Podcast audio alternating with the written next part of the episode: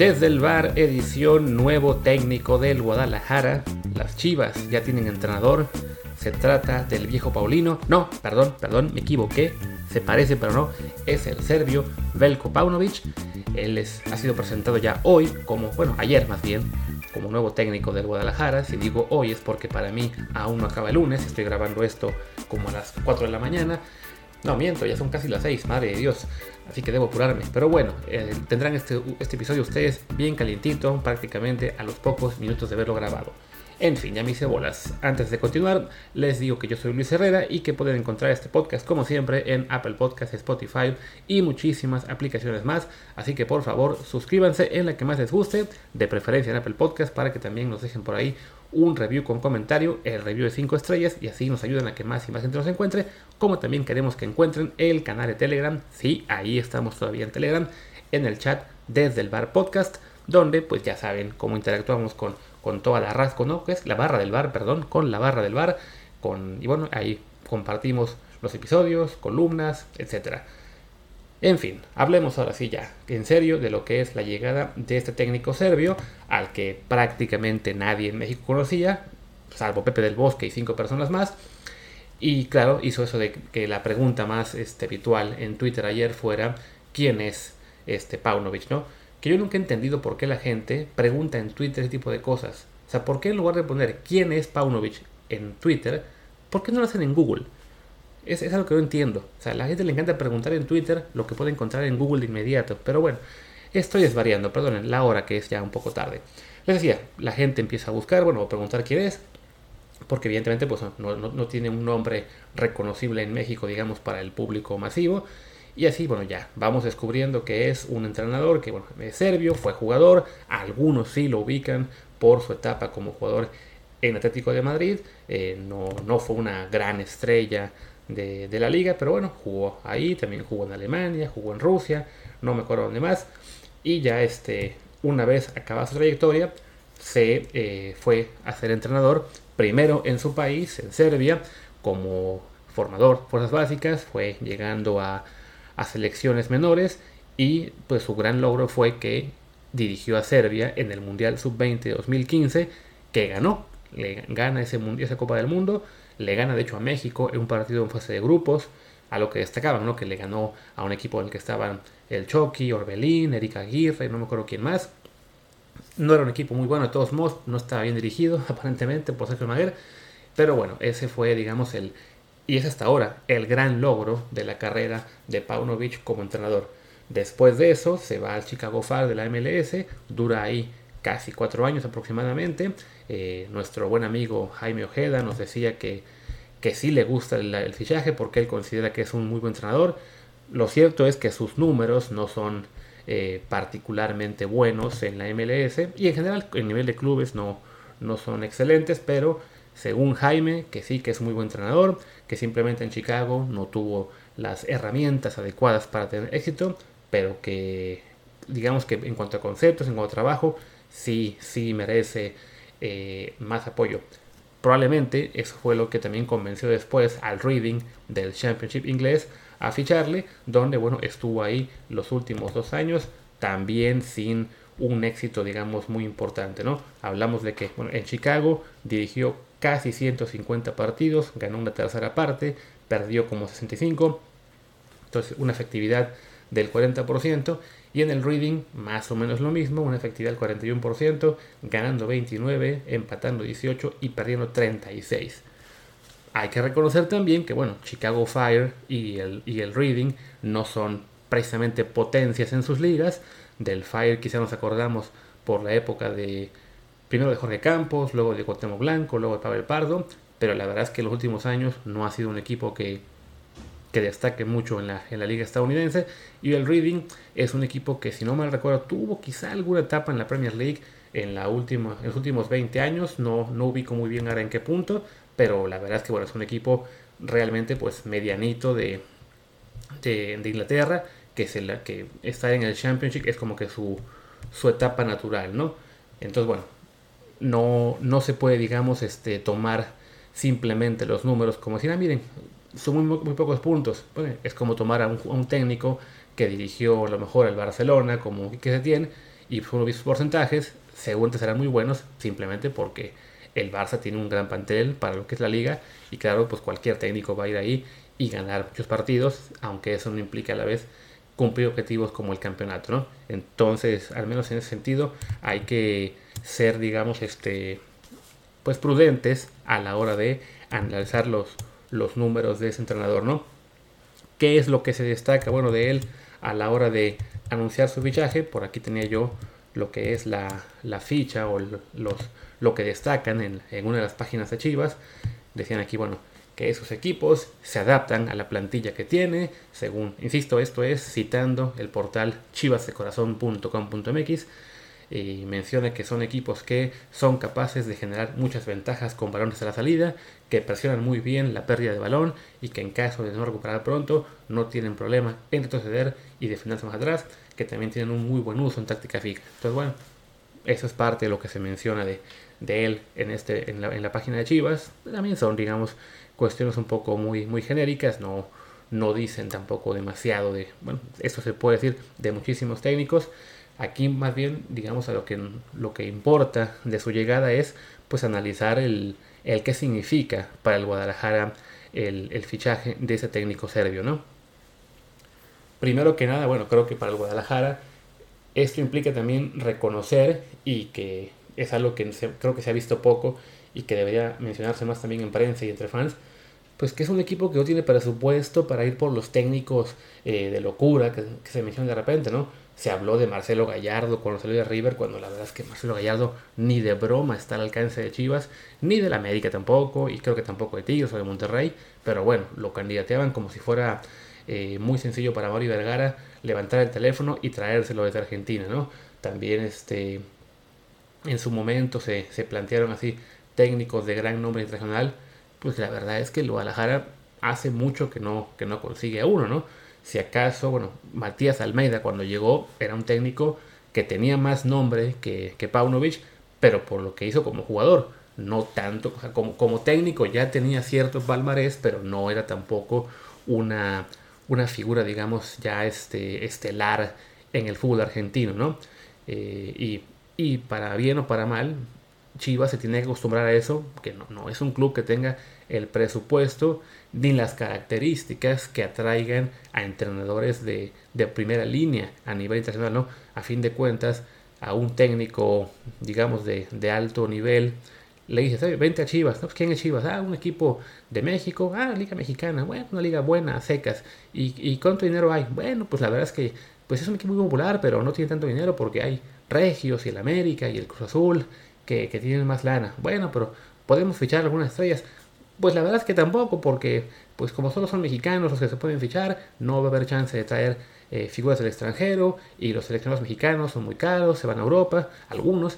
Entonces las, las limitaciones que se imponen a la hora de componer la plantilla también implican limitación en cuanto a que pues algunos técnicos no van a querer aventarse ese paquete, ¿no? Le toca entonces al Guadalajara, como ha sido en los últimos años, casi siempre apostar por entrenadores del ámbito local, que evidentemente el simple hecho de dirigir al Guadalajara es, es bueno para su palmarés. Y ocasionalmente, bueno, sí, han salido al extranjero a buscar un técnico, fue el caso de Almeida. Antes de él, bueno, se tuvo la, la experiencia con Westerhoff y con Joman que, que fueron los anteriores, digamos, de perfil similar a este serbio. Pero bueno, y antes, mucho antes, el caso de Leo Ben Hacker, que bueno, ya conocía México por haber estado con el América, fue una situación medio extraña, pero, pero vaya, es lo que hay, ¿no? O sea, el Guadalajara no está para, para pensar con, con seriedad en traerse a, a, entrenadores de gran renombre, ¿no?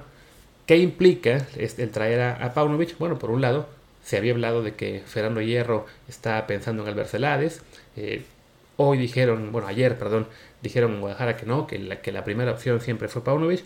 Y esto, digamos que la mejor interpretación que se puede dar es que al menos se está buscando un proyecto serio, ¿no? Que la, la idea de salir de la zona de confort de directivos y técnicos mexicanos fue, ok, vamos a buscar algo que nos dé un impulso, que vamos a, a salirnos del molde, primero con Fernando Hierro, bueno, un tipo él sí, con un gran reconocimiento en el público mexicano por su etapa como jugador en el Real Madrid selección española, Como directivo, eh, habrá quien considere que fue un hitazo porque estuvo en el Málaga cuando estaban en Champions League. Habrá quien recuerde, bueno, era la época en que había un jeque eh, fichando en el Málaga todo lo que podía, que les alcanzó el dinero para dos años y después ya volvieron a la, pues, a la medianía y después a la mediocridad. Ahora está ese equipo en segunda división. Hierro después estuvo en selección nacional española, que como directivo le tocó de rebote dirigir a España en la Copa del Mundo pasada en Rusia, cuando corrieron a Lopetegui a tres del Mundial, se quedaron fuera en octavos de final y ahora, bueno, pues tiene esta oportunidad con Guadalajara. Creo yo que es una apuesta interesante como nombre, pero no, no una garantía, ¿no? Y lo mismo pues tenemos ahora con Paunovic, ¿no? Que es simplemente, eh, vamos a decirlo de nuevo, tomando la interpretación más positiva, pues es la apuesta de hierro para crear un programa o una cultura en el Guadalajara. Mencionaban por ahí en sus, en sus definiciones ese técnico, pues sí, que es un tipo que es muy apasionado, que le exige muchísimo a los jugadores, que seguramente los va a traer cortitos. Entonces, bueno, el, salirse de, de, la órbita mexicana y venir con alguien de fuera que le va a importar muy poco quién es la figura o quién es el consentido de la afición, porque a fin de cuentas no los conoce ninguno de ellos, puede servir al menos como, como punto de arranque para que este Guadalajara, que se ha acostumbrado a que sus jugadores están siempre en polémicas, en controversias, por salidas, por indisciplinas, pues bueno, que se tengan que acostumbrar a un técnico que no les va a consentir nada, ¿no? Evidentemente, pues también de esto, va a depender mucho de que el, que Mauri Vergara, que hoy, bueno, ayer dijo que sí, que confía al 100% en Fernando Hierro y que, este, y que siempre fue esta la, la opción A, pues que también tenga la paciencia para dejar este proyecto desarrollarse, ¿no? Porque a fin de cuentas hablamos de eh, un equipo que, aunque le duela muchísimo a los fans del Guadalajara y a sus report fans, no tiene una gran plantilla para lo que es la Liga MX lo, les encanta a muchos decir que es que el Guadalajara está para tener eh, un, eh, un, un, torneo en que quede en el top 5, está para ser los cuatro mejores de la liga.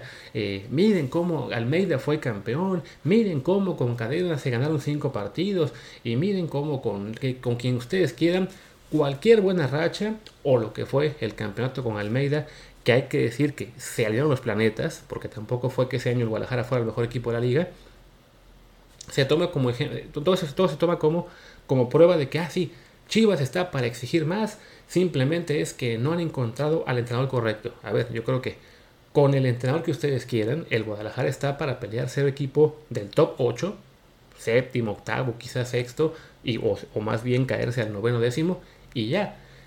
Porque ese es el plantel que tiene, no, no es un gran plantel algunos técnicos le van a sacar más jugo, como en su caso, por ejemplo, el Arcamón al Puebla, que lo ha mantenido siempre peleando en las liguillas, o Almada, lo que ha hecho con Santos y con Pachuca.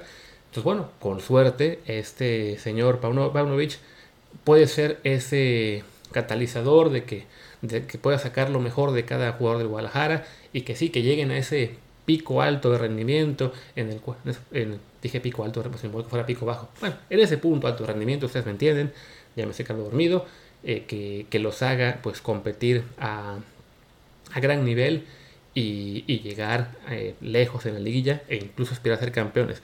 Pero eso es algo que, siendo realistas, es poco probable que pase en un torneo, ¿no? Entonces, si este es el proyecto que quieren hacer, como con Fernando Hierro, con Paunovic, imagino también que van a intentar potenciar las fuerzas básicas. A fin de cuentas, pues Paunovic les digo, ¿no? Su, principal logro fue ese campeonato mundial sub-20 con Serbia, pues eso lleva tiempo, ¿no? No, no, no puede ser, eh, si, el torneo que viene, el Guadalajara queda, no sé, noveno en la tabla y queda fuera en el repechaje y ya se plantean correr a, Hierro y a Paunovic, pues habrá valido muy poco este esfuerzo de salirse del molde, ¿no? Pase lo que pase en el torneo que viene, creo que eh, tiene que haber paciencia, tiene que haber eh, sobre todo claridad de parte de, de Vergara y de su directiva en general de bueno de que es un proyecto a largo plazo que, quiere sentar bases y entonces sí, quizá en un año o dos empecemos a ver buenos frutos de esta connotación insistiendo, vamos a ver si este pues si, digamos que si acertaron con el fichaje o si está esa posibilidad, pues simplemente Amaury Vergara se dejó deslumbrar por un director deportivo con nombre como Fernando Hierro y después por un técnico que tiene mucho verbo como Paunovic, que es otra posibilidad. Pudo haber sido también eso, ¿no? Vamos a ser positivos y pensar que no, que es que realmente hay un proyecto bien pensado para el Guadalajara, porque a fin de cuentas, aunque no seamos fans del Chiverío, creo que sí es bueno para la liga que, que el Guadalajara tenga un buen desempeño.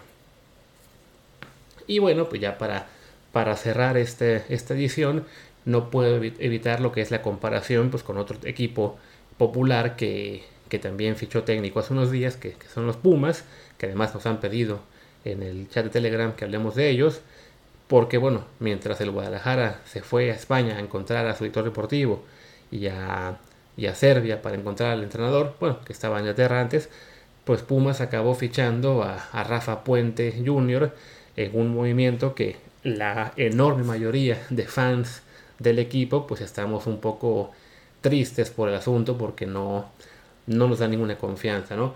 Hay quien nos reclamaba, bueno, pero es que a ver, Rafa Puente es un técnico joven, ustedes que piden oportunidades para ellos y, y ¿por qué a él no? Pues hay que decir que Rafa Puente ya tuvo tres oportunidades en primera división, ¿no? Con Lobos WAP, con Querétaro y con, ¿qué fue? Atlas, si no me equivoco. Y con los tres les fue de la patada con los tres acabó muy mal. Y para quien quiera decir, oye, sí, pero es que ascendió Lobos WAP. Sí, pero pues fue un ascenso también de esos en los que se alinean los planetas, sale campeón teniendo un plantel francamente flojito. Y pues por como es el, el sistema ahí sí de liguilla, de bueno, pues te puedes colar, te, te, enrachas, ganas el título, le ganas la final de ascenso, no me acuerdo quién fue, este, pero no siempre asciende el, el equipo superior, ¿no? Y bueno, el caso de Lobos fue eso, ¿no? Fue un equipo que ascendió un poco de casualidad y ya una vez en primera división, pues el discurso y, y la, las tácticas le duraron muy poco a Rafa Puente y ese equipo acabó este, echándole y, si no me equivoco, pagando la multa. Ahora ese equipo, esa franquicia la de Juárez, ¿no? Este, y con Querétaro fue algo similar, con el Atlas fue algo similar. Entonces ya hablamos de alguien que ya tuvo bastantes oportunidades en primera división y no demostró que además tiene ese problema de que bueno tiene muy mala prensa por lo que alguna vez dijo de la zona de confort que con eso la verdad yo estoy no tengo ningún problema me parece que lo que dijo es verdad y a, y a buena parte de la prensa mexicana le duele que digan sus verdades pero pero más allá de su relación digamos eh, difícil con buena parte de la prensa mexicana el gran problema es que pues como entrenador no ha mostrado mucho y, y con Pumas pues uno esperaba que hubiera eh, sí un, nuevo proyecto, algo que, ilusionara y no simplemente pues lo que fue esta declaración o esta explicación de bueno es que vino Rafa Puente, él es canterano de Pumas, nos presentó un proyecto, nos convenció, así que le dimos seis meses. Hombre, ¿qué tanto te pudo convencer ese proyecto si apenas lo firmas por seis meses? O sea, no, no, no, suena eso a, a un proyecto, sino más bien pues como que a un experimento y bueno, pues si funciona bien en el clausura, lo, lo dejamos y si no, pues no le vamos a dar dinero, ¿no? Y creo yo que, sobre todo viendo lo que fue la inversión en el torneo pasado, eh, para traer a, evidentemente, ¿no? a Dani Alves y además a Toto Salvio, a Del Prete, eh, también quien más llegó, al Chino Huerta, al Drete, pues uno piensa, hombre, ¿por qué Pumas no pudo además tratar ahora de redondear esa inversión que tuvo en jugadores con un entrenador ya fuera que como, como Chivas, ¿no? Que buscara fuera del, país, salirse de la zona también del molde habitual, o incluso, pues ahí estaba la opción de Jaime Lozano, con quien, por lo que yo sé, platicaron una vez y no quisieron poder hablar, ya no le hicieron mucho caso, aparentemente, bueno, porque tenían ahí diferencias en cuanto a cómo componer el cuerpo técnico, pero que uno piensa, bueno, pues, ¿qué esperabas? no Este, evidentemente él tendrá su propia eh, idea de cómo quiere formarlo y en todo caso, bueno, pues no te quedas en una plática, ¿no? Lo, lo, negocias y sigues y en este caso la información que yo tengo es que esa opción no fue considerada muy seriamente y fuera de Jimmy Lozano, bueno, pudo haber habido otros técnicos del entorno mexicano con un poco más de, pues de palmarés o menos frascos, perdón, frascos, fiascos, iba a decir, como los que tuvo ya Rafa Puente. Entonces sí, para ir concluyendo esto, es decir que bueno, en estas dos eh, contrataciones de técnicos que tuvimos en estos días, Ninguna de las dos es una garantía. Eh, en ambas hay motivos para, para dudar, pero por lo menos creo que sí, la del Guadalajara eh, da también pues más motivos para pensar, ah, esto puede funcionar si le dan tiempo y, seriedad a esa, a esa idea de traer a Paunovic, ¿no? Con Pumas, pues ya la propia directiva nos dijo que mucha paciencia no va a haber porque lo firmaron por únicamente por seis meses, entonces sí, no, esto no deja mucho margen para ilusión. Y pues bueno, creo que ya con eso podemos acabar esta edición de hoy. No sé, me, me, imagino que ustedes están oyendo mi voz a lo mejor un poco más baja de lo habitual. Como les digo, acabé grabando esto a las 6 de la mañana, entonces sí estoy algo cansado. Eh, perdón si eso de repente me haya hecho perder un poco el hilo de lo que decía. Y bueno, ya este mañana miércoles, supongo, le tocará a Martín regresar con otro matutino, bueno, otro, episodio de estos, con algún tema distinto. Y el jueves tendremos lo que será pues ya el, repaso final de Champions League, con cómo hayan quedado los grupos y todos los calificados. Además, bueno, ya él comentó que tenemos esta semana, vamos a hablar con la gente de Statistics y a ver qué más se nos ocurre. Y pues bueno, eso es todo por hoy. Yo soy Luis Herrera, mi Twitter es arroba luisrha, el del programa es arroba desde el bar POD, desde el bar pod, y en Telegram estamos como desde el bar podcast. Pues gracias y hasta la próxima.